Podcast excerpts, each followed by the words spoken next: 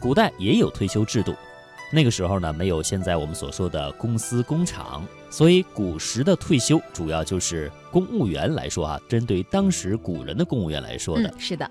古代的退休呢，又叫做治世或者是治政，在《尚书》当中有记载是这样写的：“大夫七十而治世，老于乡里。”《礼记》里面说到。五十而绝，六十不亲学，七十治政。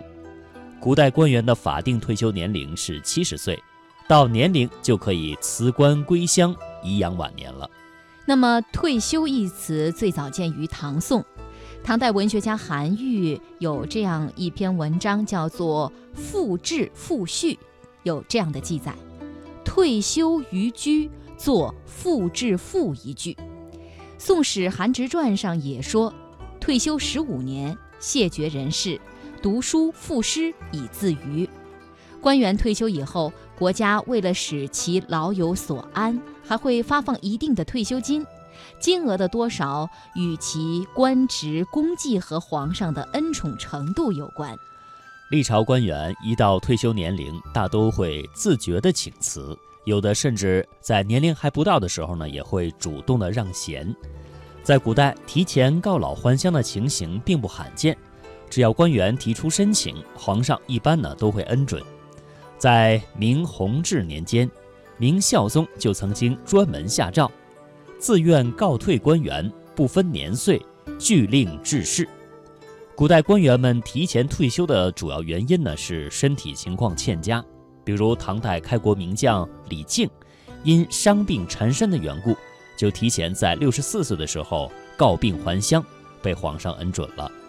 当然，也有一些官员提前隐退是为了规避政治风险，比如范蠡，他辅佐越王勾践，成功剿灭吴国，一雪前耻。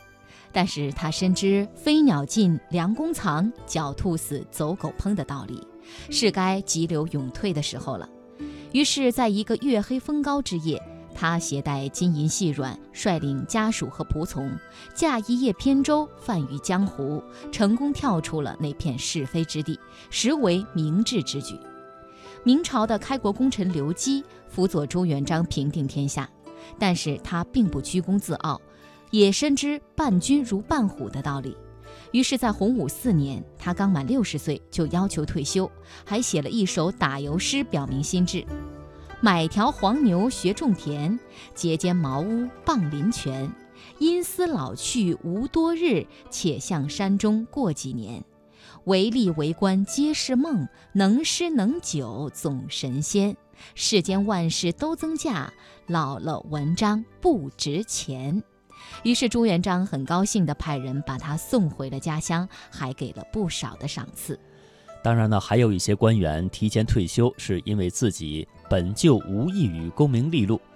比如我们熟悉的陶渊明，一一生呢是向往田园生活；还有南朝梁代的陶弘景，三十六岁就提前退休了，自号为华阳华阳隐居，过起了逍遥的隐居生活。梁武帝即位之后呢，派人请他出山做官，陶弘景就画了两头牛，一头牛是悠闲自在的吃草，另一头呢却被人套着龙头，牵着鼻子鞭打驱使。他还在画上写了首诗：“眼前流水自悠悠，歇卧偷闲乱恋绿绸。笑看金龙牵鼻去，等闲落得用鞭抽。”陶弘景借画和诗表明自己归隐山林的决心。梁武帝一看就深知其意，虽然没有请他出来为官，但是呢，梁武帝还是经常以书信的方式请教朝廷大事。因此，陶弘景还被人称作山中宰相。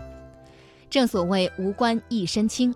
清代乾隆年间的刘罗锅刘墉被我们所熟知。他退休以后曾写了一副对联，是这样的：粗茶淡饭布衣裳。这点福让老夫消受，齐家治国平天下，那些事儿由儿辈担当，悠然自得之情一览无余。当然，退休也并非人生的终点，而是崭新生活的开端。如今老百姓们退休后，或接送孙子，或写诗作画，或遛遛家雀，或拉拉二胡，或发挥余热，或游遍河山，忙得也是不亦乐乎。